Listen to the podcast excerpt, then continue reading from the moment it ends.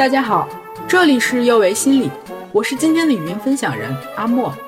今天我们继续来聊一聊关于焦虑的话题。经常有人问，为什么我越努力越焦虑呢？不仅仅你有这样的疑问，即使作为心理咨询师，也会遇到这样的问题。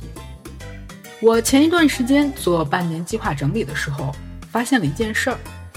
我用六个月把我原本计划一年的书目读完了。我的计划是一年五十一本，而我半年看了五十四本。我经常会提前在网上查好书架位置，在下班后用极快的速度冲进图书馆借书，并且每次一定要把两张书卡、八本书借满，否则就觉得很难受。朋友、同事都说：“哇，你好努力。”我自己知道这不太对劲，我每次看书都伴随着一种莫名的恐惧感。整理书单后，我发现，在我看的这些书里，类别多而杂，什么专业书籍呀、人物传记、科普设计，唯独少了一个对我很重要的类别——外语学习。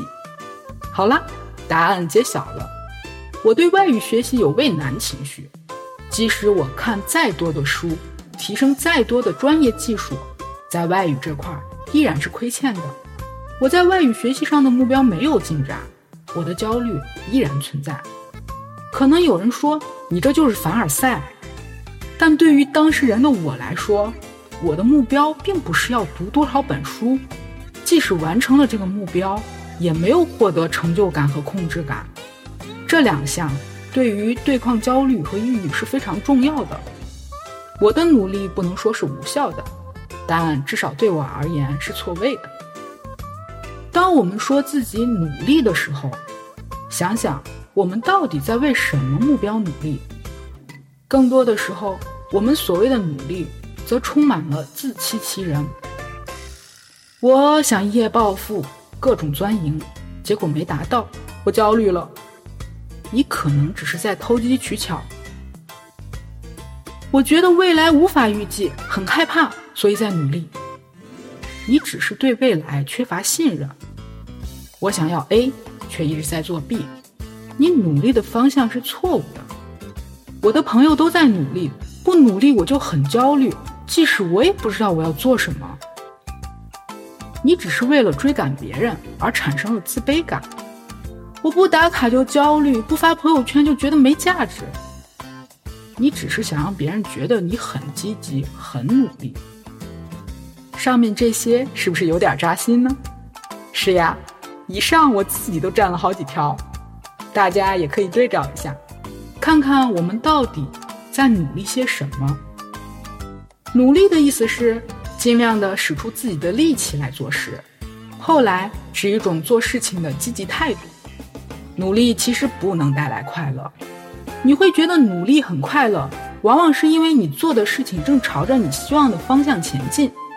我们也不能苛求努力就一定会成功，因为成功无法定义，你的标准和别人的标准永远不同。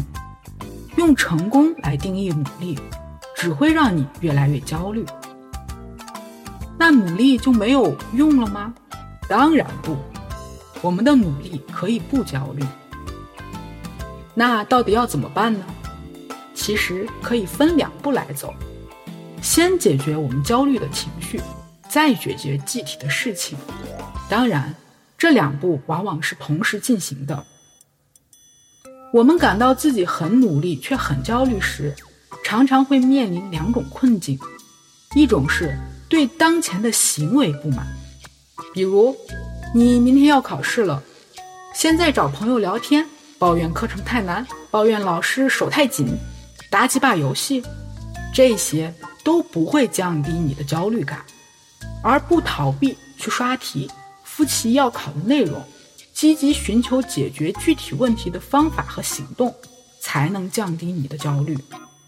在这种时刻，找到目标，理清需求，改变行为，是最好的方式。第二种是对当前的状况不满。我曾经讲过一个在朋友圈疯狂打卡的打卡天后的故事。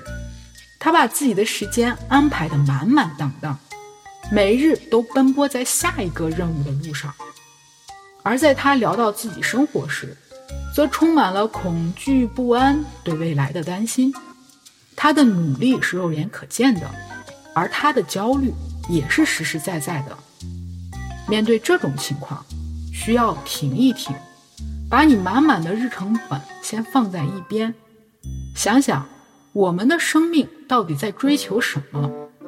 生命的本质是时间，你怎么用你的时间，你就有怎么样的人生。首先，你可以列出你希望在哪些方面是有意义的，再来计算一下要多少时间来提高这些，把那些无关紧要的事放一放，集中精力做对自己重要的事。你的理想是成为一名职场精英，却花费了很多时间在琐碎的家务上，即使你的家务做得再好，没有给你带来工作中的成就感。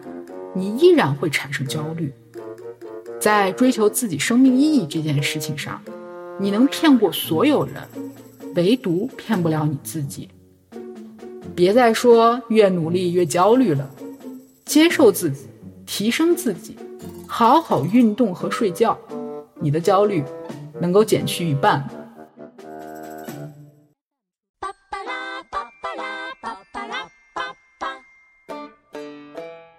这里是幼为心理，我是阿莫，也是心理咨询师张倩。虽然我们只是心理学界的一棵小树苗，但是我们努力做到我们的最好，用真诚的态度、客观专业的方式，向每一位愿意关注我们的人分享一切你想知道，而我们又恰巧了解的心理学知识。请记得，不管你在哪里，世界和我陪伴着你。我们下次见。